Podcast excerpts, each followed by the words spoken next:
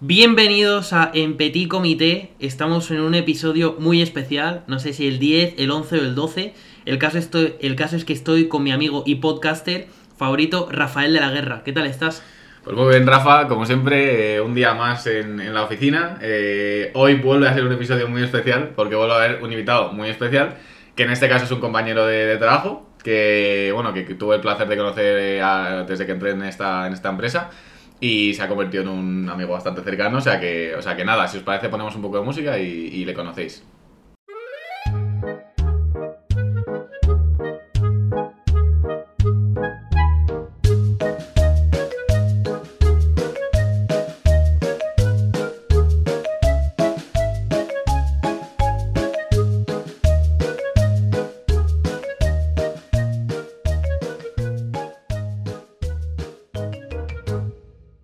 Bueno, pues nada, vamos a empezar. Eh, él es Juanqui, eh, como he dicho, es un, es un compi del curro, así que si te parece, preséntate a nuestra audiencia de En Petit Comité. Bueno, pues nada, eh, yo soy Juanqui, eh, soy más que un compañero de curro, creo que ya somos amigos. Eh, bueno, soy psicólogo y, y me dedico al tema de recursos humanos, como ya ha dicho él, eh, que soy su compañero y demás, supongo que lo habéis intuido. Y, y nada, pues vengo a dar un poco mis opiniones porque tenemos charlas habituales entre nosotros y tal. Y, y bueno, solemos tener opiniones contrarias, así que igual podemos darle un poquito de fuego al, Sí. al podcast. Sí. Yo la verdad que creo que es un episodio bastante interesante, precisamente por lo que dices tú, que mm, muchos oyentes, muchos amigos míos que escuchan el podcast me dicen, oye, Rafa y tú siempre estáis de acuerdo. Pues, pues mira, ya hemos traído uno que no. Total. O sea que, que nada, eh, vamos a empezar hablando un poco, yo creo que un tema que es bastante interesante, que es el body count. Entonces yo, si os parece, explico un poco qué Sí. es el body count y luego entramos en materia. El body count, eh, bueno, está investigando y antiguamente era un término bélico que se denominaba para, para, con- para la contabilidad de los soldados caídos y que actualmente se establece eh, para eh, valorar el número de relaciones sexuales que puede haber tenido un chico o una chica en función de estando con ella. Ujú. Entonces, ¿qué opináis del body count vosotros? Juanqui, ¿qué opinas? A mí me parece una tontería como una casa. la Empezamos, verdad. empezamos fuerte. ¿eh? empezamos, empezamos ya, sí, me parece una, Muy bien. una tontería. Más que nada porque yo creo que nos cosifica bastante, nos convierte en objetos. Es decir, em, un producto. em, yo creo que todo el mundo quiere estrenar un producto, por así decirlo, ¿no? Si nos vamos a poner como cosas, pues ya nos ponemos del todo. Todo el mundo quiere estrenar un producto, pero el problema es del producto o de la persona que quiere o tiene la necesidad de estrenarlo. Porque un producto para mí no pierde valor, por ejemplo, porque sea un teléfono, por ejemplo, lo has, lo has utilizado para llamar 15 veces. ¿Vale menos que un teléfono que ha llamado 5 veces? Para mí no. Y yo creo que cuando, si vamos a cosificar y cosificamos del todo, podemos argumentar entonces de esa manera y me parece una tontería. Pero con el ejemplo del móvil, por ejemplo, ¿tú qué prefieres? ¿Un iPhone nuevo o un iPhone bastante ya utilizado que ya, pues, está eso, está usado? O sea, tiene ya tiempo, lo han usado varias personas. Más Claro, de, de pero- tercera mano. Claro, pero ahí no entramos a valorar si el teléfono es funcional o no, o si es, yo qué sé, ponte por ejemplo, em, un coche, una reliquia eh, para coleccionistas, por ejemplo, tiene un montón, tiene un montón de atributos que otros coches ya no tienen. Claro, vale. ejemplo, ¿no? Claro, o sea, yo es verdad que hay una cosa que creo que es importante. Yo creo que para nada eh, va a determinar el valor de la persona como tal, lo que dices tú, no va a ser mejor o peor móvil, para nada, cero, o sea, tiene cero que ver. Pero sí que creo que eh, una persona que ha tenido muchas relaciones sexuales, y hablo de chico y de chica, hablo de las dos, ¿eh? Eh, creo que sí que te habla un poco de cómo concibe esa persona, por ejemplo, las relaciones sexuales. Y creo que cada uno está en su derecho de eh, tener la preferencia de estar con alguien que tenido muchas relaciones sexuales o no. Y eso creo que no está mal, siempre y cuando no digas, la gente que se ha follado más de no sé cuántos es una puta, y es un no sé qué, que yo no lo pienso, por ejemplo. Vale, pero entonces, volvemos a lo mismo. Es el problema, o en este caso el- eh, la limitación, la tiene la persona que opina eso, ¿no? Sí, Es decir, la persona, por mucho que se haya tirado a 5 personas, se haya tirado a 27, no cambia. De hecho, probablemente tenga algunos atributos eh, que- de los que no caemos. Por ejemplo, una persona que puede tener sexo libremente, probablemente eh, esconda menos que una persona que eh, lo tiene como un tabú. Por ejemplo, de hecho, cuando no se habla de sexo libremente o personas que tienen algunas eh, limitaciones para hablarlo, etcétera, para expresarlo, o que no, no se les da educación sexual, suelen incurrir normalmente en actividades sexuales mucho más cuestionables que las personas que realizan sexo de forma libre, suelen tener muchísimo más control, suelen utilizar eh, profilácticos, etcétera. Hmm, eso es verdad. Bueno, puede ser. Yo, bueno, vamos a ver qué, qué opina aquí Rafa. Yo estaba escuchando, la verdad, me parece buen punto de vista a las dos y yo quería plantear que al igual que, mm, pues obviamente la persona que puede desarrollar eh, o tener relaciones sexuales con chicas, chicos o con ambos, me, me parece estupendo, yo creo que hay que valorar la libertad de uno mismo en el sentido del valor que le puedes otorgar tú a eso. Es decir, si tú en una relación, eh, como es mi caso, eh, entiendes que la relación tiene que ir poco a poco y que cada paso tiene que ir contiguo y, y que tiene que ir construyéndose poco a poco, quizá a mí desde fuera, que una persona haya tenido X relaciones sexuales, me cohibe y me coapta a la hora de, sentirme a mí eh, una persona especial para la otra. Puede ser que el problema venga de mí, pero una cosa no quita la otra. Eh, es decir, la otra persona puede haber tenido muchas relaciones sexuales, pero, pero oye, para mí eh, tener una relación sexual tiene unos valores intrínsecos que van detrás, como es una confianza, como es tener una intimidad con la otra persona, como es tener una complicidad, la cual se puede perder si ese número es elevado. Vale, entonces a mí me surge la siguiente pregunta. Claro, claro. Eh, ¿Vosotros cuándo le preguntáis a la persona que se supone que estáis conociendo y con la que queréis tener algo cuántas relaciones ha tenido en su vida? Pues la verdad, yo no, yo no planteo esa pregunta en las primeras 3, 4 veces, sino eh, después, por ejemplo, de desarrollar el primer acto sexual. Es decir, yo eh, obviamente me centro en conocer a la chica, al margen de si puede surgir antes o después, porque al final mm, eh, el ser humano es un ser social y puede surgir, eh, y obviamente no la juzgo. Lo que pasa que de forma indirecta a mí me puede coaptar de una forma o de otra. ¿Sabes? Para mí sentirme especial por lo que yo entiendo que puede ser una relación que es sentirte valorado y, como bien he dicho, que hay unos valores detrás a partir de, de lo que es el acto. Mm. Vale, pero si tú, por ejemplo, has quedado cuatro o cinco veces con una chica Sí. eh, y te enamoras y luego resulta que te enteras de que ha tenido 20 relaciones sexuales. Obvia- obviamente hay eh, cosas, como bien explicábamos en el tema del estoicismo, del, del petit comité, que no puedes controlar. Y si yo de esa persona me enamoro, pues en ese momento, claro, esto obviamente es una hipótesis, pondría en una balanza que me pesa más. Si es una chica con la que yo tengo mucha complicidad, con la que yo eh, creo que establezco una conexión que no he tenido nunca, probablemente eh, ese body count, sinceramente, dependiendo del número, pasa en segundo plano. Sí. Vale, eh, o sea, a mí me resulta un poco extraño eh, pensarlo porque yo creo que los seres humanos eh, vivimos en estados cambiantes, no somos iguales siempre, ¿no? Entonces yo puede ser, eh, ponte, ¿no? Empiezo una relación muy larga, de muchísimo tiempo, con una sola persona y siempre tengo relaciones sexuales con esa misma persona y demás, ¿no? Esa relación termina. Eh, puede ser que yo en ese momento busque una independencia emocional, pero que aún así quiera ver eh, satisfechas mis necesidades sexuales.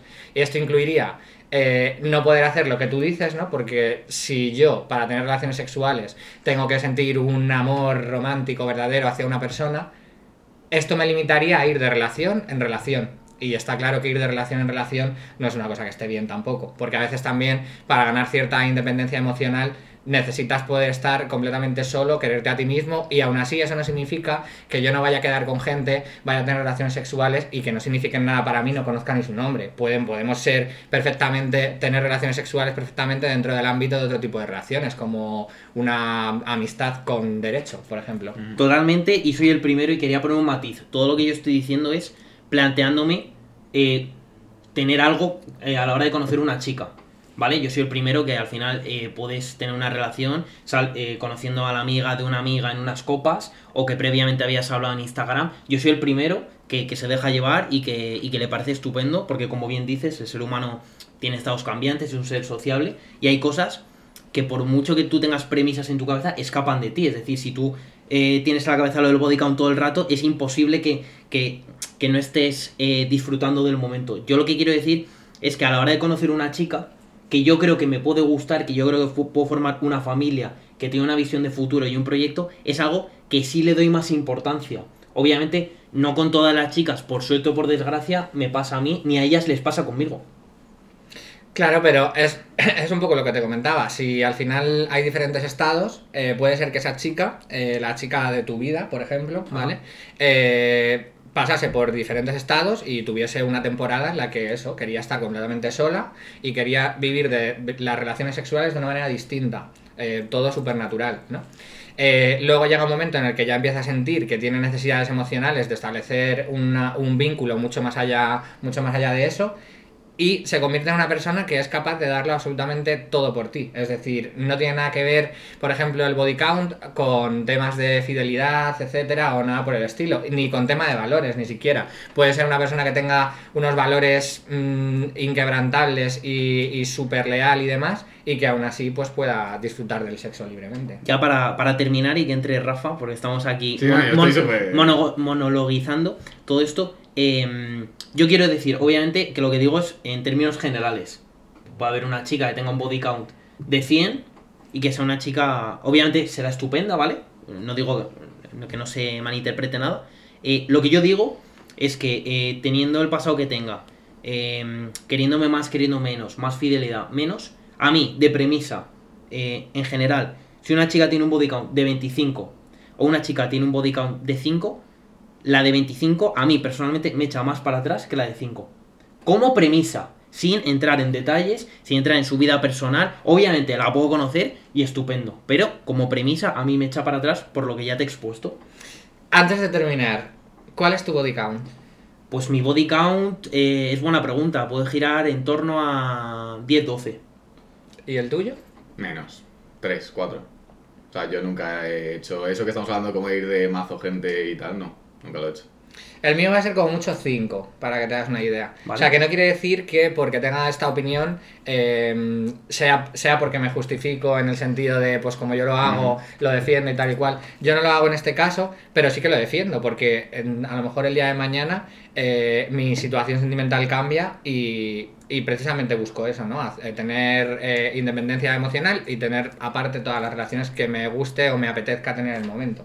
Ese es otro tema. Al final, yo con 10-12, que no sé el número exacto, porque no, no esperaba esta pregunta, eh, soy, soy bastante objetivo y no estoy en términos de exigir. Es decir, eh, te expongo mi opinión, pero soy bastante comprensivo. Simplemente lo que, eh, ya para terminar este tema y, y ahora entra Rafa, digo que sobre la premisa a mí me influye y, y puede ser quizá culpa del ser humano, pero al igual que es tema de eh, darle dinero a un homeless, ¿no? que estás acostumbrado y que se lo dejen al alcohol, son prejuicios que, que existen en la sociedad y que por suerte o por desgracia a uno mismo le influyen. Yo simplemente lo que quiero es recalcar. Hmm. Pues mira, yo, bueno, primero que estaba escuchando y me parece súper interesante lo que decís. Eh, estoy de acuerdo con los dos en la mayoría de cosas que habéis dicho. De hecho, creo que no son incompatibles, no las veo excluyentes del todo. Eh, yo parto de la base de que, o sea, digamos como que cada uno es libre de hacer lo que le dé la gana, eso es lo primero, por supuesto. O sea, y no tenemos que juzgar a quien haya hecho lo uno o lo otro. Sí que es verdad que creo, por ejemplo, la pregunta de, vale, si estás conociendo a una chica y se ha tirado a medio mundo, yo creo que, por ejemplo, en mi caso, creo que una vez, si me estoy enamorando de esa persona, creo que no determinaría, vale, no, pues como has hecho esto, dejo de estar contigo. O sea, no porque si de ti, nada, igual, ya está, es lo que has hecho. Puede ser que no me guste, pero sí que es verdad lo que decía Rafa, por ejemplo, de, vale, si me pones dos chicas y en la misma situación y una tiene tres personas o ha tenido dos relaciones y la otra se ha tirado a medio mundo, es verdad que a mí me invita más a pensar en la primera chica porque sí que entiendo, decías, eh, es independiente el tema de valores. Estoy de acuerdo, pero creo que sí que acompaña ciertos valores. O sea, igual no determina, pero sí que acompaña. Por ejemplo, para tener relaciones, para mí, relaciones eh, no abiertas, relaciones tradicionales, por así decirlo, eh, incluye el, el tema de la exclusividad. Para mí eso también requiere que seas capaz de tener un compromiso a largo plazo y eso es difícil. Entonces también me habla un poco de que esa persona ya sé que tiene una capacidad para hacerlo. Una persona que, como dices, y me parece normal, y yo mismo lo he vivido también, eh, ha estado en esos diferentes estados de primero me apetece pues desfogar, hacer lo que quiera con quien quiera, sin tener un lazo emocional y tal, y luego llega un momento en que me apetece el otro, y me apetece asentarme, por así decirlo. Estoy de acuerdo, y creo que puede pasar, y de hecho yo también lo he experimentado así, eh, pero con lo otro, digamos que tengo la ventaja de que ya sé que esa persona es capaz de comprometerse, eh, tiene una historia que me habla de ello, y la otra no. Y no lo determina, y puede ser que luego pase lo que has dicho tú, y que sí que sea capaz perfectamente. Pero bueno, yo creo que como acompaña esa serie de valores y esa serie de capacidades, sí que me invita más como a, mira, pues esta chica es capaz de comprometerse, ha tenido relaciones largas, o sea que no sé. No lo sé cómo sea la otra, pero en el otro caso ya tengo la certeza de que sí. No sé si me explico. Es que a mí no me parece que el nivel de compromiso esté relacionado con el nivel de relaciones sexuales que hayas tenido. Pero si has sido capaz de mantener esa exclusividad con una persona a largo plazo, creo que sí que tienes la capacidad de comprometerte. La otra persona no lo sé, puede que sí, pero no lo sé. Pero es que volvemos al mismo. Las personas cambian en- dependiendo del contexto en el que se encuentren. Esa persona que ha podido tener esa, digamos, ese compromiso a largo plazo, como tú me comentas, nada te dice que durante ese compromiso no haya sido infiel o no haya caído. Bueno, o nada te dice que durante ese compromiso sí que lo hubiese hecho, pero que no haya tenido, por ejemplo, ponte una mala relación Mm. en la que ahora piense, pues ahora, mm, ahora voy a ser yo quien haga las cosas de manera diferente. Y en esa segunda relación, como dices tú, tenga ese bagaje y a ti sí que te la líe, por ejemplo, ¿no? Puede ser. Podría ser. Es que es completamente independiente. Yo creo que cuando lo que hacemos es valorar a las personas por su pasado, Mm. es cuando cometemos el error. Pero no estás de acuerdo, además ya en términos incluso de psicología, que el comportamiento pasado sí que predice hasta cierto punto un poco cómo tiende esa persona a comportarse en el futuro. Hasta cierto punto, todo el mundo cambia. Sí, pero le doy muchísimo más peso y muchísima más importancia al contexto. ¿Por qué? Bueno, porque yo creo que el contexto es lo que te hace eh, hacer determinadas acciones eh, teniendo los mismos valores. ¿Sabes? Yo puedo tener los mismos valores, pero dependiendo del contexto voy a reaccionar de una manera u otra. O sea, los modula perfectamente. Sí, en eso estoy de acuerdo. Eso es verdad. Yo nunca mataría a nadie, no se me ha pasado jamás por la cabeza, pero en un contexto de defensa propia, ya lo hablábamos el otro día, podría ser que lo hiciera. Entonces, ¿eso me convierte en un asesino? ¿Cambia Sí. mis valores? No, no. Pero el contexto sí que ha modulado todos esos valores. O sea, tú, por lo que entiendo, para clarificar un poco esta, esta charla tan interesante, le das bastante peso al contexto en, en función de los actos de la persona. Entiendo. Es- sí, exactamente. Para que te hagas una idea, eh, a mí la misma acción eh, puede producir en mí una respuesta u otra dependiendo del contexto y la intencionalidad, sobre todo, que son dos de los pilares más importantes a la hora para mí de decidir cuando, por ejemplo, he tenido algún problema con alguien o alguien me ha hecho algo. eh, me- pueden hacerme la misma cosa, dos personas distintas, y dependiendo del contexto y la intencionalidad, mi respuesta va a ser completamente distinta. Yo creo que aquí los tres Sí. en eso estamos de acuerdo. O sea, es innegable que el contexto a la hora de, de actuar eh, tiene peso, lo cual no quita la acción. Claro, de hecho eso hablamos en el, en el podcast de, estoicismo, eh, comentábamos una cosa que viene el máster, que era el tema de analizar conductas si eran reprobables éticamente y no y tal, y decían que separaban justo el contexto, eh, la, intencionalidad y el acto en sí. Eh, el acto en sí, obviamente yo entiendo, y a mí me pasa igual, si una persona hace con una mala intención o con una intención de no me he dado cuenta, no es lo mismo, yo lo juzgo de manera diferente, pero el acto en sí sigue estando mal, por ejemplo. Eh, yo, por ejemplo, mi, mi yaya, mi abuela, es una persona como que muchas veces eh, es como muy buena, entonces siempre intenta como justificar a todo el mundo, le sale natural. Y claro, si llevas al extremo, imagínate, un terrorista ha asesinado a no sé cuánta gente, pero hombre, es que mira lo que ha vivido, ha tenido una vida de mierda, le han abusado, ya, ya, pero el acto es ese, entonces también yo creo que hay que tenerlo en cuenta. Hmm. Claro, a ver, eh, evidentemente si hablamos ya de, de acciones tan, tan, tan radicales, evidentemente el contexto y la intencionalidad empieza a perder más sentido. Pero en contextos del día a día mm, tiene sentido. Y eh, en, un tema, y en un tema de cuernos, por ejemplo, que es otro de los melones que queríamos abrir. Vale, en un tema de cuernos es exactamente lo mismo, depende muchísimo de, de muchos factores también y del contexto. A mí, por ejemplo, em, yo qué sé, vamos a poner, vamos a poner un ejemplo, ¿vale? Em, una persona que pone los cuernos porque ha salido de fiesta, le ha picado y ha dicho, venga, pues ya está, pues no me lo pienso y lo hago.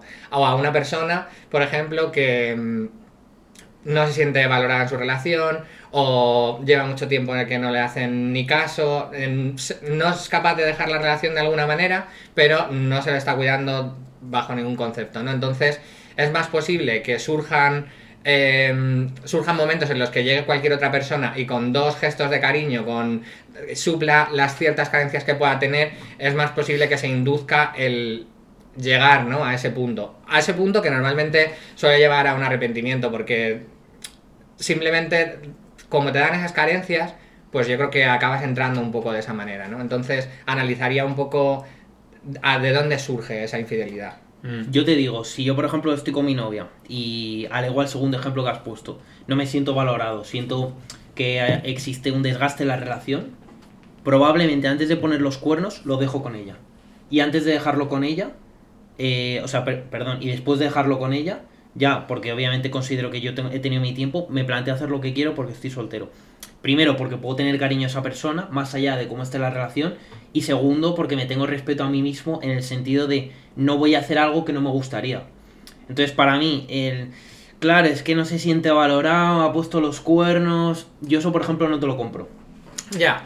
¿Sabes lo que pasa? Que hay, hay otra cosa y es, es realidad, eh, la esperanza es lo último que se pierde, ¿no? Entonces una persona que está en esa situación eh, siempre va a tener la esperanza de que las cosas vuelvan otra vez a su cauce. Entonces siempre va a estar luchando por esa relación, intentando que todo vuelva a ser lo que era, porque evidentemente por mucho que las cosas estén de esa manera, hablamos ya, pues yo que sé, una relación más larga, donde ya está todo más consolidado y demás, siempre va a esperar y va a tener la confianza de que todo vuelva a ser como antes. Entonces, en ese contexto, yo no te digo que esa persona piense, ah, pues como no me da lo que yo quiero, pues lo busco fuera. No, no te hablo de, esa situación. Te hablo de que estando en esta situación de carencia emocional y luchando por su relación igualmente, esperando a que esa situación cambie, por eso no lo deja, obvia- obviamente, ¿no? Que lo suyo sería dejarlo y punto, y luego lo que quieras. Pero en este caso llega otra persona. Llega otra persona que no tiene intención de nada en ese, en ese sentido, en principio, ¿no? Estamos haciendo un contexto complicado, pero ¿qué ocurre? Por ponerte un ejemplo.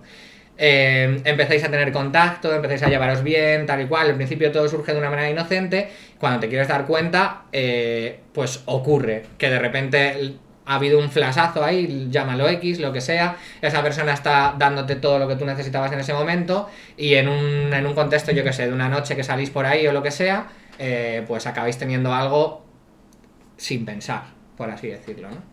Sí, perfectamente, pero yo creo que de, forma directa o indirecta acabas siendo cómplice tú de la relación.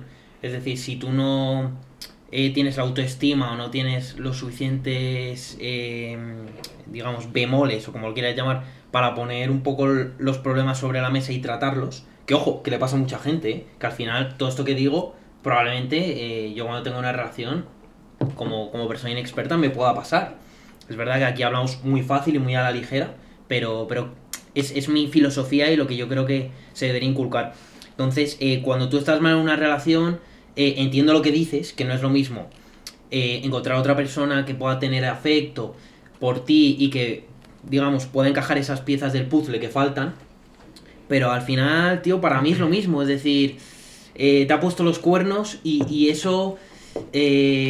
a mí estar con una chica, por ejemplo, que hubiera, que hubiera hecho eso, me genera desconfianza de primeras. Mm. Es decir, ¿por qué me genera desconfianza? Porque creo que cuando yo vaya a tener un problema, esa chica, antes de contarme a mí los problemas y evitar que se desgaste, los va a meter en su cueva particular y probablemente vayan sumándose y apilándose de tal forma que acabe siendo eh, la Torre Eiffel y venga otro chico otra noche o como dices tú algo más trabajado y pueda pasar lo mismo.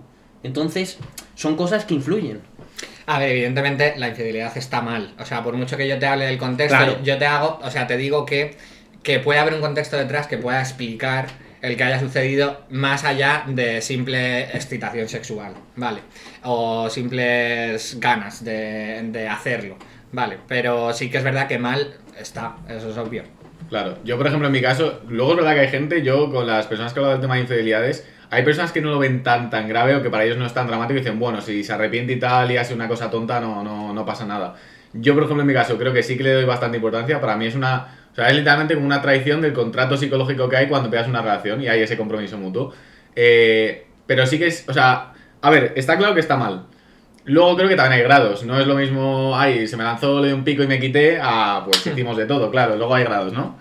Pero eh, sí que es verdad que yo, lo que sí que coincido con Rafa, por ejemplo, en esto es, por supuesto, si crees que estás en una situación de mierda y tal, déjalo y haz lo que quieras. Muy fácil de decir, difícil de hacer, porque es verdad lo que dices tú también, de que no es fácil dejar a alguien y es, es las relaciones son complicadas.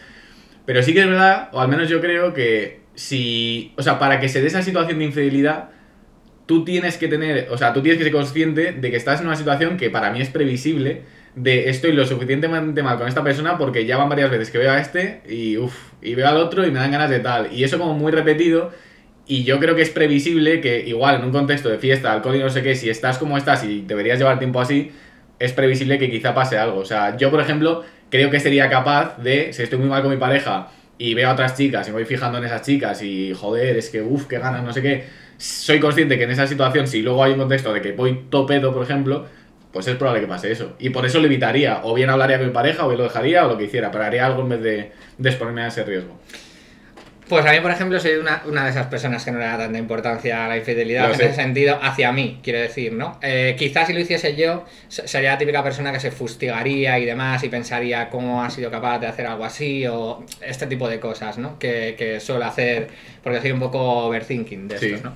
Pero no le doy tanta importancia a que me lo hagan en ese sentido porque de hecho eh, lo prefiero. Es decir, yo prefiero que ocurra y que en base a eso vengan y me digan, mira, eh, ha pasado esto, esto y esto, y yo lo único que diría, no me cabrearía, lo único que diría es, vamos a hablarlo, o sea, quiero saber por qué hemos llegado a este punto, o sea, quiero saber qué te ha llevado aquí y sería para mí eh, mm, muy motivador en el sentido de conocer toda la información que le ha llevado a hacer algo así para entender qué es lo que nos está pasando y en qué punto estamos. Claro, pero eso yo creo que se puede tratar de manera previa a que ocurra esa catástrofe, entre comillas. O sea, está muy bien y lo entiendo, pero hombre, yo creo que todos esos problemas que han desencadenado en, mira, te he puesto dos cuernos, se podían tratar un poco antes para que no te des tú la hostia y sufras. A mí me parece una actitud empática al mil por mil. Sí. ¿Sabes? Y mira que yo, eh, probablemente eh, por mi profesión, que yo soy fisio, al final, más allá de eh, pacientes, trato con personas, soy un tío súper empático, pero es que no te lo compro, tío, porque es que eh, yo creo que parte, y ojo, eh, eh, parto de la premisa que yo nunca he tenido novia. Por lo tanto, mi, mi opinión puede ser más, más virgen en este sentido. Pero yo creo que parte de lo bonito de la relación eh, se basa en, en- que tú estás eligiendo a esa persona. ¿Sabes? En tú eh, salir de fiesta, ver una chica guapa, que probablemente te parezca más guapa que tu novia, pero decir, tío, tú no me aportas ni el 50% de lo que me aporta mi novia.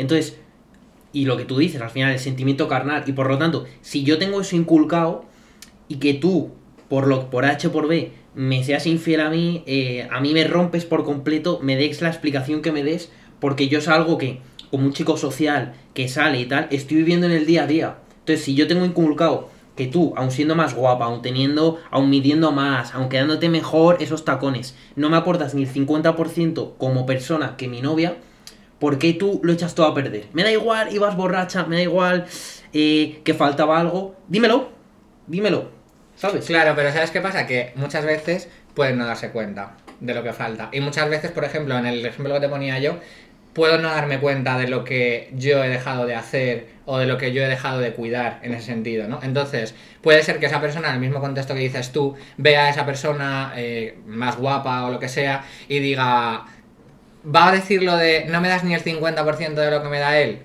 Lo dudo. Porque si yo no estoy haciendo las cosas bien y no me he dado cuenta, porque al final eh, las relaciones, eh, bueno, pues todo el ataque de hormonas que tienes los 3, 4, 5 primeros meses, 6 meses o lo que sea, eso no existe a partir de los dos años, por así decirlo, ¿no? Entonces toca más un proceso de cuidar a la otra persona en muchos otros sentidos y de complementarla en otro tipo de sentidos. Pero claro, puede ocurrir también que yo me vaya durmiendo en la relación sin darme cuenta.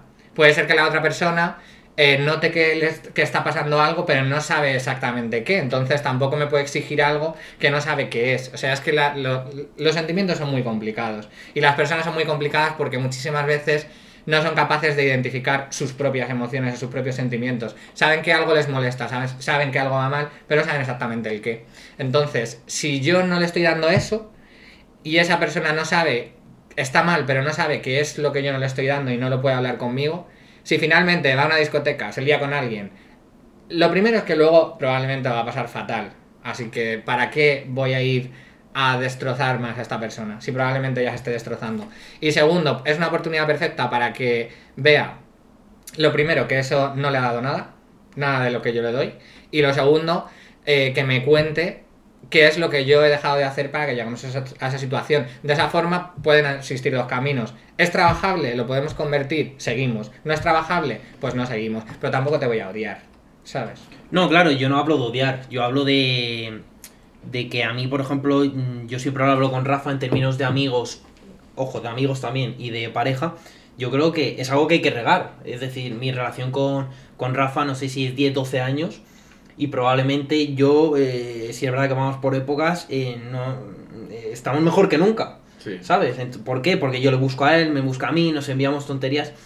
Entonces yo personalmente soy una persona que creo que lo doy todo. Entonces, si yo lo doy todo, quiero, me gusta un poco esa reciprocidad. Y a mí probablemente si mi novia, aún viendo que yo lo doy todo, obviamente se me puede escapar algo, ¿no? Como a todos, me pone los cuernos, probablemente a, a corto plazo sea lo mejor que me pueda pasar. Claro, eh, bueno, a ver, eh, es complicado aquí porque es verdad que eh, muchísimas veces es más fácil cuidar una amistad que una relación. Puede ser, puede ser. Sí, porque la amistad, sabes que es una persona eh, que la puedes perder, digamos de alguna manera, ¿no? Cuando estás en una pareja, eh, sientes que esa persona lo que tiene hacia ti es incondicional, entonces sabes que le hagas lo que le hagas, muy chungo tiene que ser para que la persona te deje. Entonces sueles cuidar más muchas veces la relación de amistad que la relación de pareja. Y, y lo segundo también es que... Se me ha olvidado lo que iba a decir. O sea que- Pero tú, tú, ¿tú crees que se cuida más la. ¿Creéis que se cuida más la relación de amistad que de pareja? Porque yo no lo creo, ¿eh? Sí, mira, eso ya me he ya. acordado. Eh, otra- otras veces lo que ocurre, el término este de la confianza da asco. eh, normalmente en tu, en tu vida, cuando te pasan cosas, eh, vas acumulando esa oscuridad del día a día según te van pasando cosas y demás, ¿no? Eh, tú a un amigo no le vas a soltar toda esa mierda probablemente, ¿sabes? Si se la sueltas, se la sueltas modulada de forma que te ayude, que te apoye, que no sé qué. Con tu pareja vas a llegar a casa después de tener un día malo y va a estar a lo mejor haciendo la comida le vas a soltar una contestación de mierda.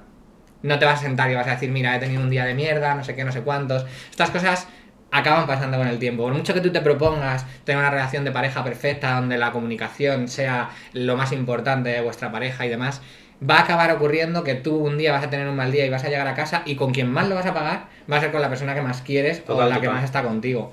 Entonces, eh, es más fácil para mí cuidar de un amigo que cuidar de una pareja por eso. Porque con el amigo siempre vas a tener cuidado. O siempre vas a tener atención a le pasa algo, está bien, no sé qué, no sé cuánto, ¿sabes? Sin embargo, con la pareja, en el día a día vas perdiendo todas esas cosas muchas veces, ¿no? Y tienes que tener muchísimo control con eso. Yo creo que es un poco lo de que a la pareja la acabas dando un poco por hecho. O sea, ya cuando llevas mucho tiempo, bueno, de hecho tú llevas incluso más que yo tiempo con tu pareja, yo creo que hay un punto en el que como ya se convierte en el día a día, das un poco por hecho todas esas cosas y...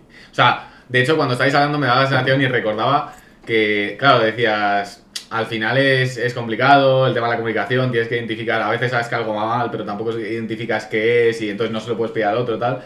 Tío, yo en ese sentido, eh, y tampoco soy obviamente una persona que lleve 14 años con su pareja, pero eh, destaco la, la dificultad y el trabajo, o sea, trabajo literalmente de pico y pala que hay que hacer en una relación para que la relación vaya decentemente bien. O sea, todo lo que habéis hablado de comunicación, de tal, lo que has dicho de, de con un amigo si tienes un problema tal, no se lo vas a soltar así o no vas a parar con él, con tu pareja así.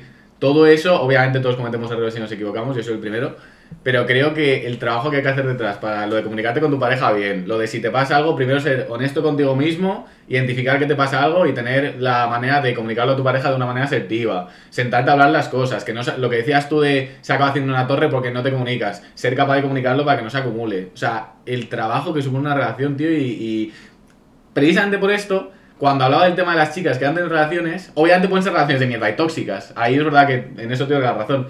Pero si no lo han sido, me habla también de un poquito esas cosas, ¿sabes? Por eso también le doy cierto valor. Pues mira, hablábamos antes de la esperanza en la relación y la posible implicación ¿no? con todo el tema. Y ahora te hablo también del miedo. Eh, muchas veces eh, sí que puedes saber lo que pasa, pero también puedes tener miedo, ¿no? En plan, miedo, ¿y si se lo digo? ¿Y si se lo digo y empieza a darse cuenta? ¿Y si decide dejarme? Claro, pero ahí también está el tema de generar un apego seguro con tu pareja. Claro, pero todo el mundo vamos a tener estados, como decíamos más al Sí. principio, ¿no? Entonces, eh, dependiendo del momento de vital que estés tú, si todas las áreas de tu vida van bien, vas a poder dedicarle muchísima más atención a trabajar eh, la parte de la relación amorosa. Sí. Pero si empiezan a ir otras cosas mal, también puede afectar a la relación, etcétera. Entonces, a mí me parece que es un es una cosa súper, súper, súper, súper compleja. Entonces, habría que analizar cada caso independientemente o individualmente en ese sentido. Y por eso para mí es súper importante el contexto. Porque es lo que va a determinar en cada relación qué es lo que está pasando. Mm. Y en ese sentido, una cosa que destaco también de lo que acabas de decir ahora, eh, del tema de cómo tener diferentes pilares en tu vida y tal, también no sé cómo lo veis, pero la, la importancia, el grado de relevancia que tiene cuando estás en una relación, ser capaz de que toda tu vida no sea la relación, que eso es un poco algo que pasa lo que decía los primeros meses, que todo es esa persona y tal, pero luego hay muchos casos de amigos que hemos tenido, incluso yo mismo he experimentado eso en mi relación, de una época en la que mi, mi pareja es mi vida y no salgo de ahí, descuidas los amigos, el trabajo te da un poco más igual, dejas de hacer otras cosas. Y claro, el problema de eso es que cuando todo se basa en un pilar, como ese pilar un día falle, a tomar por culo todo. Y todo eso es una mierda. Yo es que odio directamente ese concepto de pareja. O sea, Claro. odio, odio que me lo cuenten, odio, odio verlo en, en la gente de alrededor. Para mí un concepto de pareja es una persona completamente independiente, otra persona completamente independiente y que ambos deciden acompañarse en la vida. Sí. Y ya está. Y establecen relaciones eh, contractuales, aunque no lo firmen en un Sí. papel, pero establecen sus propias normas, ¿no? Para poder llevar esa vida más o menos juntos. Pero siempre conservando la independencia. A mí el hecho de que si a mí me gustan los coches y a ti te gusta el fútbol, ¿vale? Y, y no nos gusta en ese sentido lo contrario, eh, yo entiendo que tú vengas a acompañarme alguna vez a, a ver los coches y yo te acompañaré alguna vez a ver el fútbol, pues porque hay que, hay que ser generoso en la relación. Pero eso no significa que yo vaya a ir a ver el fútbol y vaya a estar ahí gritando gol como un descosido porque no me gusta. Tampoco lo pretendas, ¿sabes? No pretendas cambiar a las personas. Yo definiría un poco, como bien he dicho, que yo nunca he tenido novia, lo recalco porque creo que es importante. Yo definiría un poco las relaciones y el tema de estar con pareja como una lucha. Entiendas una lucha.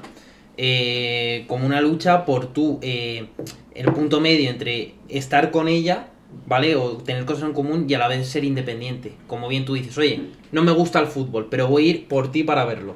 ¿Vale? Seguramente no sea lo que más disfrute, pero probablemente lo disfrute viéndolo contigo. Porque me vas a dar un comentario gracioso de este jugador. Me vas a explicar lo que es el fuera de juego, que no lo sé. Y me vas a abrir una vertiente de, de algo que yo, oye, pues no conocía. Oye, y ahora me gusta el fútbol. Y puedo ir al fútbol con mis amigos. Y he conocido el fútbol gracias a ti. Asocio el fútbol por ti. Y qué bueno que eso que más podía aportar.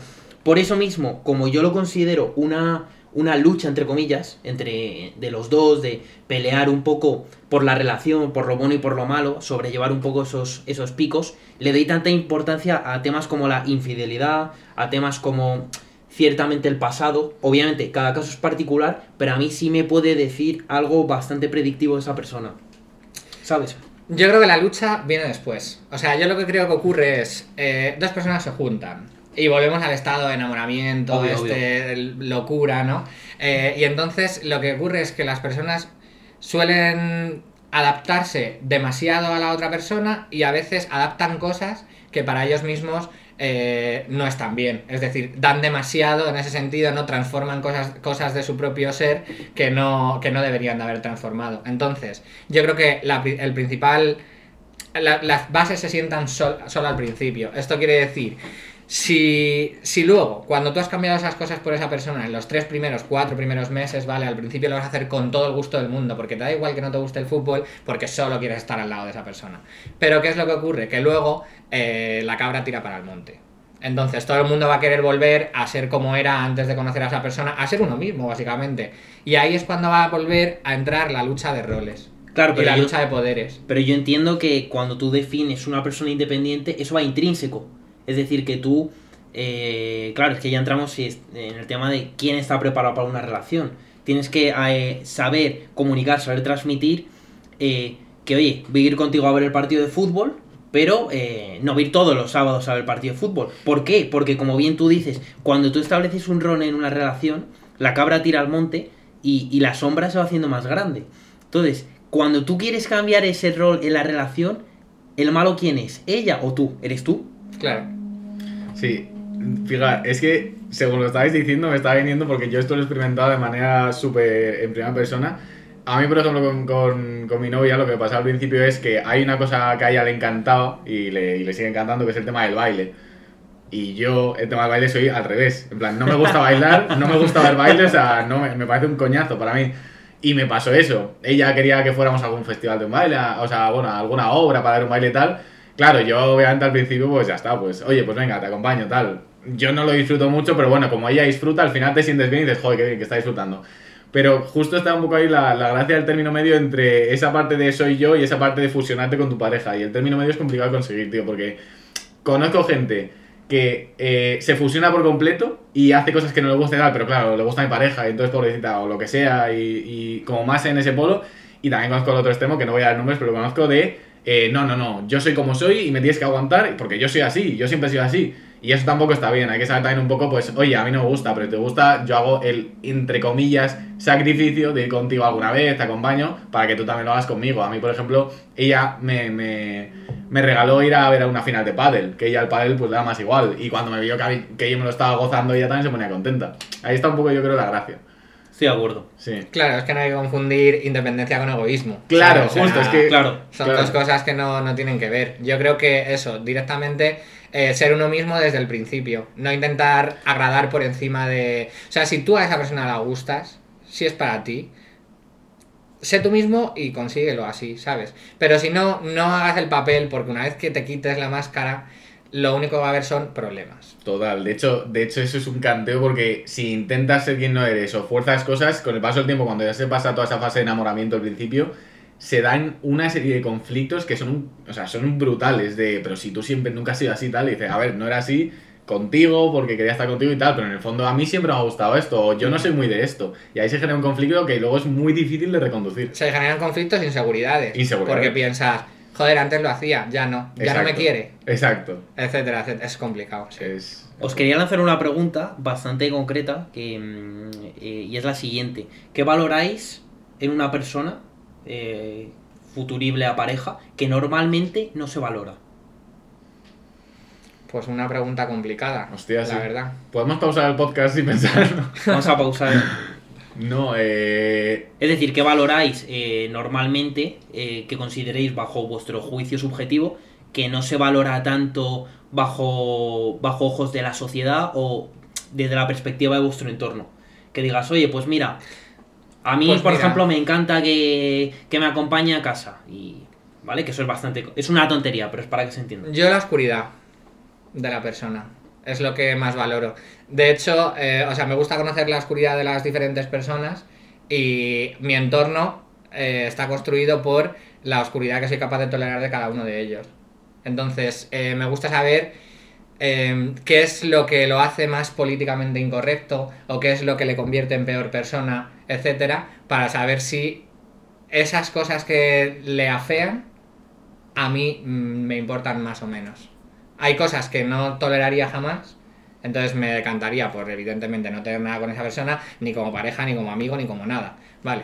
Pero si, si su oscuridad me parece bonita, por así decirlo, eh, pues bien, me gustaría. Yo creo que eso no es, socialmente no es algo que se mire mucho en las parejas. ¿Y, y qué es oscuridad? Por aclarar también un poco, ¿qué entiendes tú por oscuridad cuando hablamos de esto? Pues oscuridad para mí es cuando ves a una persona cometiendo una mala acción, ¿sabes? Y ves eh, la intencionalidad que tiene. O una persona cuando se cabrea y ves cómo reacciona cabreándose, ¿no? En plan, la típica persona que la ves que dices, se ha cabreado y el cabrón ha ido a hacer daño, ¿sabes? Tiene información y ha ido zas. O una persona que la ves que se cabrea, tiene información para destruirte completamente y aunque la has puesto a- al límite, por así decirlo, te lo va a soltar y se muerde la lengua antes de saber que te va a destrozar. O, o sea, que te fijas como en la, vers- en la peor versión de la persona o algo así. Y de cómo la controla. Ujú, Me parece súper importante. Qué interesante. Joder, es, eh, es jodido eso, ¿eh? ¿Y qué haces? Eh, obviamente, eh, ¿lo hablas con la persona? No, normalmente se dan, eh, se dan contextos de conversación donde cada uno puede opinar de cierta manera, etcétera, etcétera. Y luego en el día a día es súper importante. Yo, una persona que estoy en un bar y chista a un camarero, mm, es que no puedo, es que no podría estar con esa persona. O una persona que, que no va a ver, por ejemplo, el contexto detrás del sufrimiento de otra, simplemente pues como que le carga o cosas así, ¿sabes? Ese tipo de cosas. O una persona que se cabrea con un amigo y supera ciertas barreras que yo nunca pasaría, por ejemplo, ¿no? En- en- con un amigo. Yo puedo odiarte muchísimo, pero si, has- si eres mi amigo o has sido mi amigo, jamás voy a superar ciertas barreras contigo, no voy a ir a hacerte daño absoluto. Me voy a contener, sabiendo que puedo hacerlo, pero voy a contenerme. Vale, Entonces, personas que pasan esas líneas. Puede ser que te dé una serie de, mm, de red flags, ¿no? De, oye, pues si con su colega de toda la vida hace esto, imagínate lo que puede llegar a hacerme a mí, ¿no? Si en algún momento de nuestra relación eh, tenemos un, un pico, un pico, pues yo que sé, de crisis eh, y tal. Ya, aunque no me lo haga a mí, o sea, simplemente por verlo em, me produce muchísimo rechazo. Sí, que te habla de la persona Sí. de una forma bastante clara. Claro, entonces, eh, saber que puedes pensarlo, pero que puedes no hacerlo, es lo que determina que eres apto para mí, en ese sentido. Ya, ya. Joder, bueno, me ha, gustado bastante la respuesta. Eh, y claro, ¿y tú? ¿Y tú qué? No, joder, después de esto, la verdad que. A ver, yo la verdad que lo mío no. Estaba pensando y no es algo como súper raro o algo que no se suele decir. Eh, para mí hay como dos, dos cosas que, que aprecio especialmente que son lo de ser y dejar ser, en plan, como que la persona. Pero no, por, no como la gente que lo dice de, de boquilla, ¿no? Sino la gente que literalmente es. Tú haz lo que quieras, yo hago lo que quiera, mientras todos estemos contentos ya está. Haz lo que quieras, yo no me meto en tu vida. Todo eso que dentro de una pareja a veces yo mm, creo que se confunde un poco y los límites no están claros. Tener la sensación de eres completamente libre, sé tú y, y ya está, y no pasa nada. Que eso es algo que yo creo que no es tan común, o al menos por lo que he visto. Eh, y luego, tío, una cosa que además he hablado contigo alguna vez, que es el, el tener un grado de confianza extremo hasta el punto de podría pasar cualquier locura o cualquiera podría cometer cualquier locura que el otro mm, le... O sea, lo que decías tú, un día me cargo a alguien porque se me va la cabeza y tú entierras el cadáver conmigo. Sí. En plan de, tenemos un, un espacio, un entorno de seguridad máximo y de confianza que es tan, tan sólido y tan seguro que podría pasar cualquier cosa y sabes que me tendría, si no pasaría nada. Son cosas difíciles de conseguir y me parece que son importantes. Yo lo haría. Arroba, poli- arroba policía. Sí, sí, sí. Espero que no me enterréis a mí aquí. Bueno, ya veremos. Porque os veo muy cómplices a los dos. Sí, sí. Joder. ¿Y tú, Rafa, con, con esto? Pues claro, es que después de esto el listón está bastante alto. A mí sí, sí es verdad que al igual que Juan que decía el tema de la oscuridad, es que igual no es tan unpopular opinion, pero a mí sí me dice mucho la persona su entorno. Su entorno y el cómo y el cómo reacciona con ellos y me gusta mucho eh, que sea igual conmigo que sin mí. Que eso yo creo que está mm, es como algo que está muy bien visto, o sea, es decir, que, que todos damos por hecho que sí, pero la realidad es que ni mucho menos. Yo estoy harto de ver a muchas parejas eh, que se comportan de una forma, que luego se va la, la novia o el novio y que de repente cambia de actitud. Digo, Pero, pero tú, ¿qué, qué haces, tío? Literal. ¿Pero qué Eso estás es- haciendo? literal. Eso es horrible. Que se pide un vaso de agua con la novia. Tráeme un whisky, jefe. Sí, sí. Yo creo que todos lo hemos visto. Sí, y lo estoy visto. completamente de acuerdo. A mí eso también me, me daría muchísimo rechazo. Claro. Sí. La verdad. En plan de. Por, claro, también depende, ¿no? Pero yo soy una persona que en ese sentido pienso, haz lo que te dé la puta gana, ¿sabes? En cualquier contexto. Entonces, que dándote toda esa libertad, por así decirlo, que no te la tengo que dar yo, porque yo no soy nadie para dártela o quitártela, pero bueno, para que se entienda, ¿no? Dando, siendo una persona como soy, que me da igual todo en ese sentido y que prefiero que seas libre como el viento y me gusta verte así, que tengas la necesidad tú mismo de ocultarme cosas porque tú mismo sientas que estás haciendo algo mal, eh, solucionalo contigo mismo, es tu problema. Es, es un rollo que tienes tú raro en tu cabeza, solucionalo. Pienso igual, sí, además es muy desagradable. A mí me da como mucha vergüenza ajena cuando veo a alguien que cambia radicalmente. Es como, uff, ¿qué, ¿qué haces? ¿Qué necesidad, además? Sí, a mí me pasa también. Sí, sí, sí, sí. Totalmente. Y, y bueno, y que vosotros, por ejemplo, que enti- entiendo que tenéis pareja, los dos, ¿no? Sí. Sí. O, eh, ¿Qué consejo podríais dar? ¿Qué, qué estrategias creéis que son, que son importantes para una relación duradera? Yo tengo varias y tener novia, que es tener cosas en común y al final eh, no compartir el mismo tiempo. Es decir, no, no asociar eh, a tu pareja con, con tres actividades. Cenar, eh, ver una peli y tal. Es decir, pues intentar eh, meterla tú en actividades y que ella te acabe metiendo para que de forma indirecta pases tiempo con ella y a la vez con tus amigos. Me gusta. Eso está bien. Sí. De hecho, de hecho, una de las que me han venido de las primeras, también por un poco por mi experiencia, es justo eso último que has dicho de Claro. lo que comentábamos antes de tener como muchos pilares en los que sostener tu vida. En Eso plan de es. que tu pareja no es tu vida, que cada uno tenga su vida, un poco lo que decíamos también de uno es independiente y luego te acompaño y compartimos cosas juntos. Pero tener claro como, mira, creo con mis amigos, tengo mi trabajo, tengo no sé qué, y luego aparte tenemos nuestro espacio en común, tener el espacio individual y el común. Eso me parece importantísimo, por ejemplo. Pero clave. Para mí, el sentido del humor, sin duda. O sea, yo he llegado a tener piques chungos y acabar riéndonos, ¿sabes? En plan, yo qué sé, yo soy muy payaso y soy muy juguetón también. Entonces, eh, cuando hay algún tipo de, de historia así como más chunga, eh, al principio pues todo es fuego, obviamente, cada uno se va por su lado a pensar y esas cosas, ¿no? Y, y bueno, pues la ira inicial de, de la típica discusión. Pero luego lo piensas y bueno, eh, si tiene la culpa la otra persona, que venga y, y le diga, eh, ¿sabes qué? Que la liado. Que la ha liado. Y ya está, pues yo qué sé, ya te dice dos tonterías, te pones a reírte y el fuego eh, cambia muchísimo. Y la segunda y la más importantísima de todas es que eh, no castigues nunca a la otra persona con tiempo para pensar. O sea, si discutes, eh, si es lo suficientemente importante para ti, saca tiempo y solucionalo cuanto antes. Cuanto más tiempo dejes a una persona rumiando sobre un problema, más probable es que surjan 200 más que no existen. Depende del problema también. Independientemente del problema, lo mejor va a ser hablarlo cuanto antes. Porque si no vas a rumiar y vas a sacar vértices al problema de todo tipo.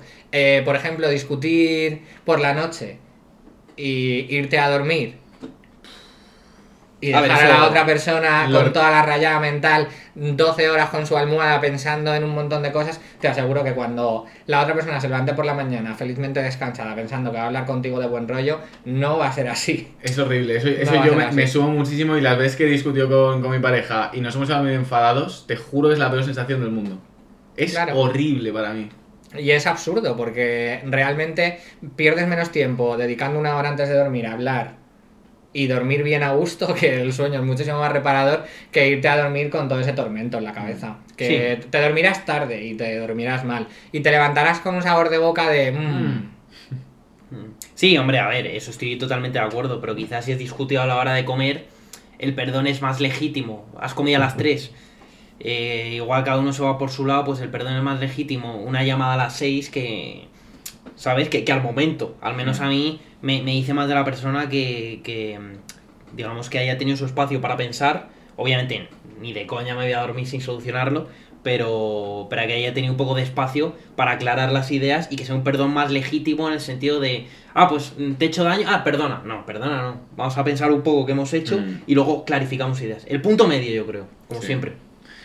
Claro, lo único que eh, esa parte de reflexión, al ser un problema que hemos tenido los dos, eh, yo normalmente lo que hago es que lo reflexionemos juntos, ¿sabes? O sea, yo creo que es súper importante con tu pareja que puedas ser capaz de pensar en alto. Depende de la persona también, es que claro, si- Claro, si, eres es de sangre por caliente, eso, por eso claro, tú estás, ¿no? lo de individualizar cada Eso es. relación. eso es. Pues hay una cosa que voy a añadir, porque ahora que lo estáis diciendo me ha surgido otra que además eh, diría que la he, la he aprendido o he tomado conciencia de lo importante que es de manera muy reciente, hace bastante poco. Eh, y también lo hablé contigo en su momento, que es el tema como de que cada uno tenga su mundo interior y que no haya la necesidad de exponerlo todo el rato al otro. O sea, si tú tienes tus miedos, tus rayadas, tus cosas, no siempre tienes que compartirlo con tu pareja porque la mayoría de ellos puede ser que sean infundados, que luego no, que no lleguen a nada y generan problemas de donde no los hay. Y creo que es importante que cada uno tenga la capacidad y el espacio para gestionar su mierda.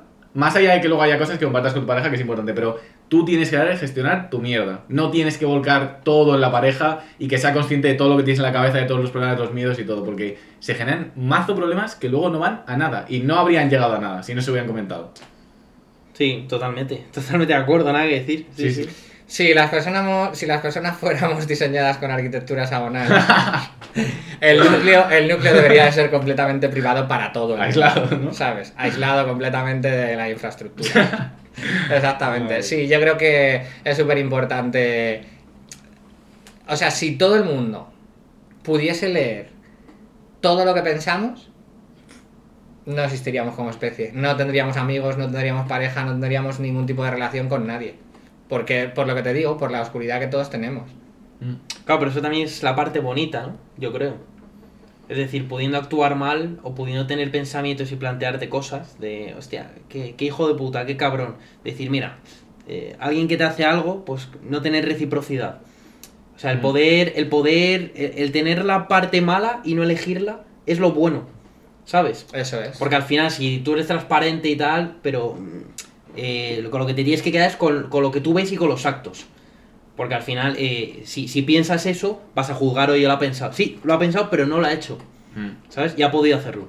Aparte de que hay otra cosa que para mí es importante y es que la mayoría de esos pensamientos, no sé si intrusivos es el término, porque realmente creo que no siempre, pero la mayoría de esos son cosas que nos surgen por ser humanos y que son cosas que salen solas, que a veces carecen de sentido y que se van igual que vienen y que no hay que darle importancia, hay que dejarlos pasar, ya está. Exacto. Que no hay que darle más importancia. No, no me gusta porque estamos terminando Ya. estando de acuerdo en todo. Vamos a buscar un tema del que Juan que vaya a desacordar y así. Sí, sí, sí. Bueno, yo quería ya para terminar mencionar eh, la importancia del entorno. En términos sobre todo de body count y de relaciones, eh, a mí por ejemplo eso me influye muchísimo. Normalmente, eh, un tío que ha puesto los cuernos o una chica que ha puesto los cuernos, yo he visto que se repite de forma reincidente. Por lo tanto, eso lo voy a extrapolar ¿no? a casos individualizados genéricos, me da igual. Lo voy a extrapolar a gente que pueda conocer de primeras. Que luego hablo con la chica, es la mujer de mi vida, nos casamos, tenemos una casa en la moraleja, estupendo. Pero de primeras. Claro, pero si tú me llegas a mí y me dices, oye, ¿tú has puesto los cuernos alguna vez? Y te digo, eso a ti no te importa. Volvemos a lo mismo, estoy defendiendo mi núcleo, mi individualidad Sí. y etcétera. Sí. Sí. Probablemente, a ver, yo... eh, ¿Y entonces qué vas a hacer? Pero lo habéis preguntado, yo por No, ejemplo pero- nunca preguntaría eso. Entonces, Claro, es que. Bueno, ¿Qué? yo quizá. ¿cómo quiz- lo sabes? No, pero yo quizá. Yo sí lo preguntaría, pero en, en un estado de confianza donde. Es que insisto, yo estoy poniendo el caso de, de la mujer de tu vida. De alguien. ¿No? O sea, yo entiendo que si tú vas a tener novia, o al menos en mi perspectiva, y por eso quizá no la he tenido, eh, de tener algo a futuro. Eh, no estar por estar. Entonces, por lo tanto, yo, a día de hoy, si quiero estar con alguien, oye, quizá es importante para mí conocer cierto pasado de la persona. Que luego me diga más o menos, pero saberlo. Entonces, en el proceso que estoy conociendo a la persona y plantearme si puedo estar con ella, que haya puesto cuernos, pues para mí, de primeras, luego me puedo explicar, según me lo dice, lo que decíais de leer el pensamiento. Según me lo dice, me lees el pensamiento y sale un red flag. Sí.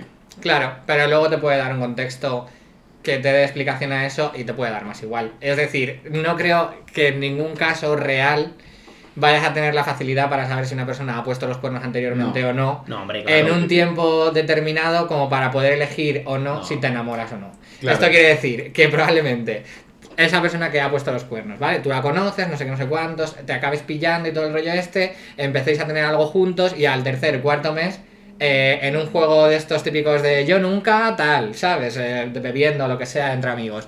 Y yo nunca he he sido infiel y bebe. ¿Qué, qué te vas a poner? ¿A montar un pollo? No, pero. no, ahí pero te rayas. Claro, sí, Hombre, yo hablaría con ella, en plan, hostia, Claro. ¿y eso? Nunca me habías hablado de eso. Claro, que está. para mí, por ejemplo, sería importante. Claro, pero la persona que has conocido esos cuatro meses no cambia. No cambia. Ya había puesto los cuernos en esos cuatro meses y sin embargo te enamoró. Probablemente, pero quizá eh, en el momento en el que bebe, ya puede hacer un clic en mi cabeza. ¿Qué te enamoró de esa persona durante esos cuatro meses?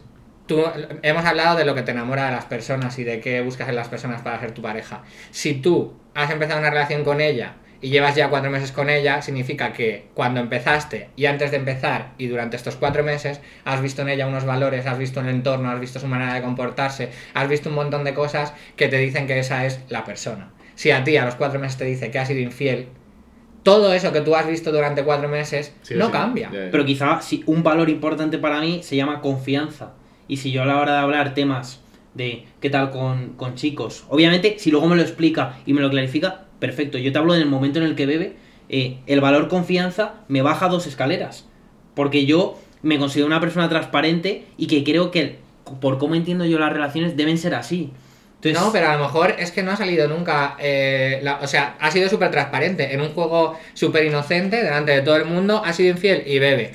No lo estaba ocultando. Hombre, simplemente pones el simplemente fácil, no te va diciendo, sí. hola Rafa, ¿qué tal? Pues mira, he sido infiel en No, mi vida obvio. anterior y me he follado 25. No. Claro, no, obviamente, obviamente.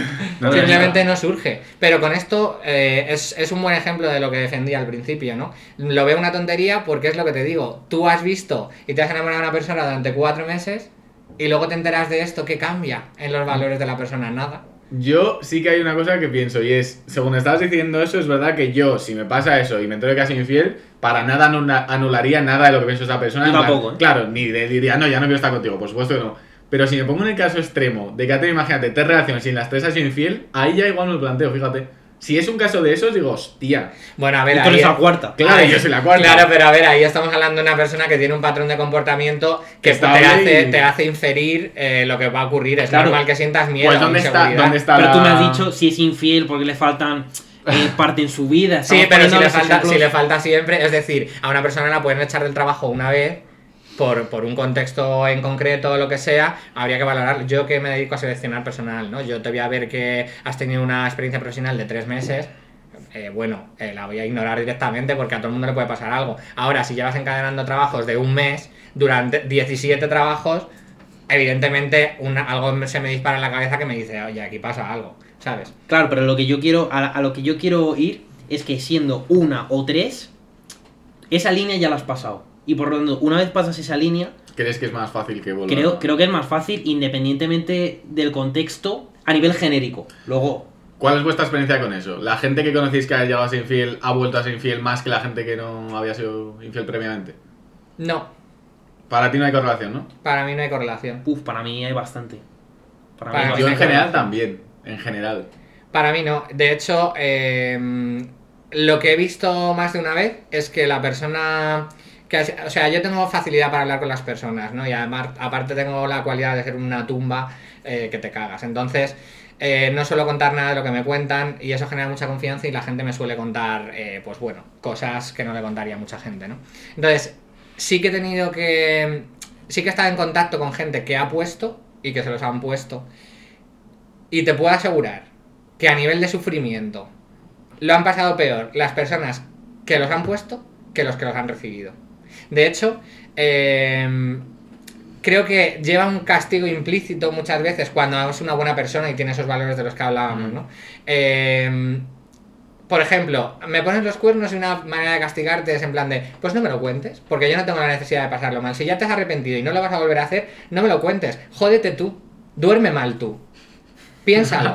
Jódete. Qué oscuridad, ¿eh? ¿Sabes?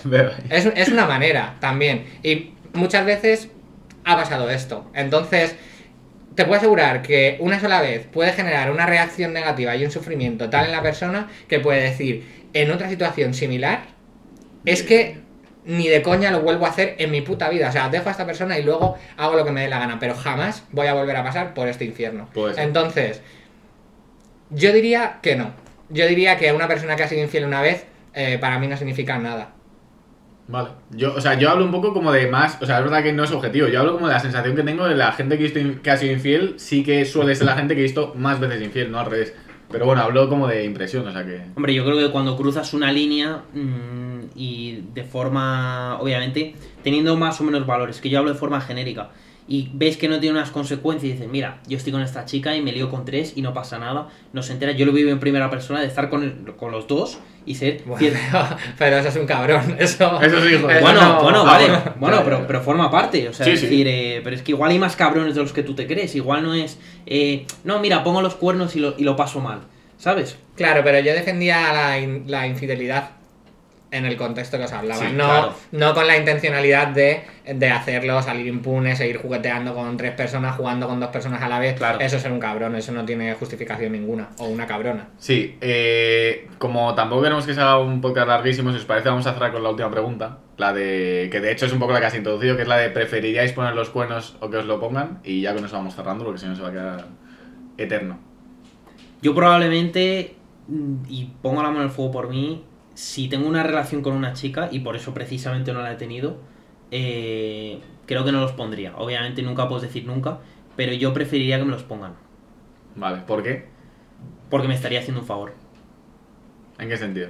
Pues en el sentido de que, obviamente, a Juanqui le encanta el contexto, me tendría, me tendría que explicar el contexto, por supuesto, aquí eh, no, no tachamos a nadie. Eh, infidelidad es infidelidad, más allá del contexto.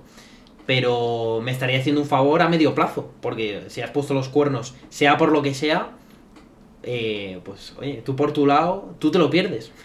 ¿Sabes lo que te quiero decir? Sí, me gusta y estoy un poco de acuerdo, la verdad. ¿Y tú qué? Yo no me los pongan, pero ya os he dicho por qué. O sea, prefiero analizar qué es lo que ha pasado y también te digo que prefiero que ese sufrimiento y ese come-come de saber que has hecho algo mal lo tenga la otra persona y no yo, la verdad. Sí, no sé, yo dudo, la verdad.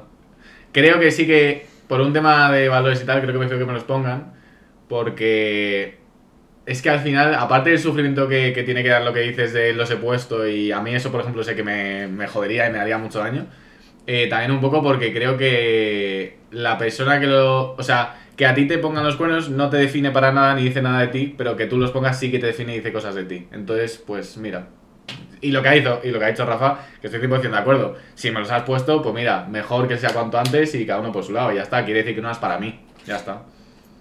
Quiero hacer la última pregunta del podcast, aunque lo alarguemos un poquito. Luego entraremos en la sección, ¿eh? De Es invitados. verdad, la sección de invitados. sí. Eh, ¿Preferiríais que os lo contaran o que no?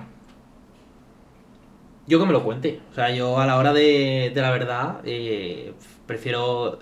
yo lo digiero, te lo digo. Yo tengo la suerte de tener un entorno súper sano. eh, es decir, mis amigos y mi familia estaban antes de que tú estuvieras en mi vida y van a estar después de que tú estés. Por lo tanto, cuéntamelo, me tiro tres días llorando, tres meses o tres años, lo que sea, y yo voy a seguir igual. Yo, el, el café va a seguir estando ahí, yo voy a seguir yendo a mi trabajo, eh, si tiene que llover va a seguir lloviendo, pero, pero insisto, es que a mí, eh, si yo tengo una relación y me ponen los cuernos, eh, yo lo enfocaría desde ese punto, me estás haciendo un favor. Es decir, yo me, me considero un tío 10 porque creo que hay que tener, hay que quererse en el mundo de hoy bastante uno mismo hasta el punto de, de casi rozar el ser ególatra, porque es que si no, con tanto con tantas opiniones externas, tanto agravio comparativo, te acaban tirando. Entonces tu autoestima tiene que estar en 11 de 10. Es, es mi forma de... También te digo que con mal de amores el café puede saber distinto, la lluvia total. puede hacer daño Total, y los total, amigos total. puedes no querer verlos, ¿eh? Totalmente, totalmente. Pero bueno, es como yo lo enfocaría. Obviamente, eh, aquí siempre decimos que hablar es Claro. infinitamente más fácil que actuar. Pero Sí, yo creo que a partir de esa estrategia, eh, te lo he dicho, tres días, tres meses, tres años, saldría adelante sin duda. Sí, es verdad que hay que verse, pero sí, sí, yo estoy de acuerdo. Yo, por ejemplo, bajo mi experiencia, o sea, yo, a ver, recalco, a mí no me han puesto los cuernos estando en la relación con esa persona. He vivido una situación relativamente parecida, entonces más o menos he experimentado algo similar. Y después de lo que viví, eh, lo que corregiría es, yo me quise enterar de todo y quise conocer todos los detalles. Entonces, yo, claro, yo, pref- o sea, sí que quiero saberlo, en plan, si me has infiel, prefiero saberlo a no, porque no quiero ser el tonto de la película, sinceramente, si quieres saberlo, tengo derecho a saberlo y decidir lo que quiera, si quiero seguir, no quiero seguir lo que sea, pero una vez de tal, no quiero enterarme de ningún detalle, absolutamente nada, porque no quiero condicionar nada, ni quiero eh, darle gasolina a mi mente para que empiece a generar escenarios, simplemente saberlo. Una vez lo sé, pues ya decido, pero no quiero saber nada más. Ese es en base a mi experiencia. ¿Y contarlo o no? Sí, yo Si sí. lo hacéis Sí, vosotros. Contarlo, sí, sin duda. Sí, 100%, sí, sí, sí, sí. porque actúo como me gusta que actúen conmigo. Eso es. ¿Y tú? ¿Que estás así muy juguetón? Yo depende del contexto. Bueno, joder, es que, es que no se puede así. Así no se puede, así, Así no no se se puede. No, vamos. No, pero yo prefiero que me los pongan, eh, prefiero que me lo cuenten y prefiero no contarlo. No contarlo. No contarlo. No contarlo porque creo que entonces el, o sea, el agente del cambio soy yo, o sea, yo soy el que tiene que cambiar esas cosas, ¿no? Y el que tiene que tomar esas decisiones y el que tiene que valorar el por qué he hecho esto, ¿no? Y me tengo que eh, joder yo y joderme con todo lo que he hecho y con el sufrimiento que conlleva el, el haber traicionado a alguien y que la otra persona se libre de toda esa negrura y toda esa mierda. Pero ¿no crees que la otra persona tiene el derecho a decidir si después de que tú hayas cometido ese error quiere seguir contigo o no? Sí, pero pensar que ya le he hecho daño una vez y que le voy a hacer daño dos veces, A mí eso me parece egoísta, ¿ves? Por tu, o sea, en- me parece egoísta aun tú, de- aun tú no defend, o sea, aun tú defendiendo que no lo es. ¿Sabes? Es decir, eh, y la otra persona. Le estoy haciendo daño, pero quizá, eh, bueno, dicen que cuando, cuando una relación eh, está rota y se vuelve, se refuerza mucho más y probablemente es inque se vuelve más inquebrantable. Entonces, eh, tío, cuéntaselo, cuéntaselo, lo podéis hablar. Y si esa persona de verdad es para ti, exponiéndole el contexto como tú defendías, lo va a entender. Puede ser. Yo, a ver, la verdad es que no me ha pasado nunca. Sí que es verdad que soy una persona que no tiene mucho filtro y que, y que es que todo lo que pienso lo digo y la típica persona que si me, me haces algo que me jode, te voy a llamar al momento y te voy a decir, oye, ¿qué pasa aquí? ¿Sabes? Me cago en Entonces, entonces probablemente... El lado oscuro de Juan. Probablemente sí, sí. en ese momento, pues yo qué sé, dependerá de cómo me sienta en ese momento. Es que sí que he traicionado a alguna, a alguna persona en mi vida, ¿no? Yo creo que todo el mundo lo ha hecho. Sí. Eh, algún amigo ha hecho alguna cosa que, que no tenía que haber hecho, que tendría que haber hecho de manera diferente. Y, y- y en cada ocasión he actuado de una manera distinta dependiendo un poco de la situación. Entonces no sabría decirte. Es una pregunta muy complicada. O sea, te argumento que no por esto que te digo, porque creo que eh, me merecería, digamos, como ese castigo yo. Y a lo mejor no estoy pensando en la otra persona cuando te lo respondo, ¿sabes? Puede ser. Puede ser, bueno. Es un tema complejo, eh, la verdad que, que bueno. Probablemente a Juanqui le traigamos más, porque a mí me ha encantado el, el podcast. Eh, yo tengo que hacer aquí un poco de, de hacha y cortar esto, porque si no va a durar 5 horas Sí. y va, va a enganchar con, con las elecciones de diciembre casi. sí. Entonces vamos a entrar un poco ya en la sección. Eh, es una serie de preguntas que hacemos a todos los invitados, eh, independientemente del contexto. Vale. Entonces eh, te iba a preguntar yo la primera, que es que nos digas eh, si tienes algún referente en tu vida eh, en el cual te puedas inspirar y te ayude en momentos complicados, o algún actor, al que, Sí, que te admires inspire, o- un personaje. La verdad es que no. Eh, siempre, me he siempre he tenido de referencia a mi yo anterior. Es decir, eh, ver lo que soy en este momento y fijarme metas para lo que voy queriendo ser. Entonces, siempre me voy fijando en mi yo ideal. Es una teoría psicológica, pero en mi caso es completamente real. Yo creo que por eso me salía bien a probar, porque pensaba parecido. Eh, pienso en lo que en el Juanqui que quiero ser, lo proyecto y eso es lo que persigo. Y luego me voy fijando también eh, de ancla en lo que he ido siendo y en lo que soy ahora para ver si ha habido cambios. Vale, me encanta la respuesta, pero aún así la voy a redirigir para que no se escape. Y va a ser, eh, vale, si no tienes un referente o gente a, a quien admires, ¿qué es lo que admiras en una persona? O qué cosa que digas, guau, esto en la gente a mí es que me... Eh, admiro la bondad, la verdad. En plan, esas personas que las ves que son súper buenas, que muchas veces tendrán ganas de decirles que bueno, eres tonto, Sí. ¿sabes? Y que quieres cambiarles porque ves que el mundo a su alrededor se aprovecha muchas veces de esas partes, ¿no? Tu abuela que decías, mi es madre. Por ejemplo, también eh, mi amiga Lau también eh, considero que es así. Eh, esas personas que son capaces de ver eh, la luz en todas las personas, por así decirlo, ¿no? Y que lo viven todo súper intensamente y que sufren un montón con las cosas. Esas personas eh, me encantan y las protejo al máximo. Me encanta. Yo Y si tengo que ser yo el, el oscuro que tenga que luchar por esas personas, lo soy. Sí, son oro, para mí también, coincido contigo. Vale, eh, te vamos a preguntar también por una película o una serie que sea como, wow, mi favorita o... Interestelar. Como película Interestelar. Yo creo que es un peliculón. Aparte de que la ciencia haya cogido el, el diseño de Gargantúa para representar un agujero negro. O sea, cuando una película es usada luego en ciencia, eh, ya te dice algo.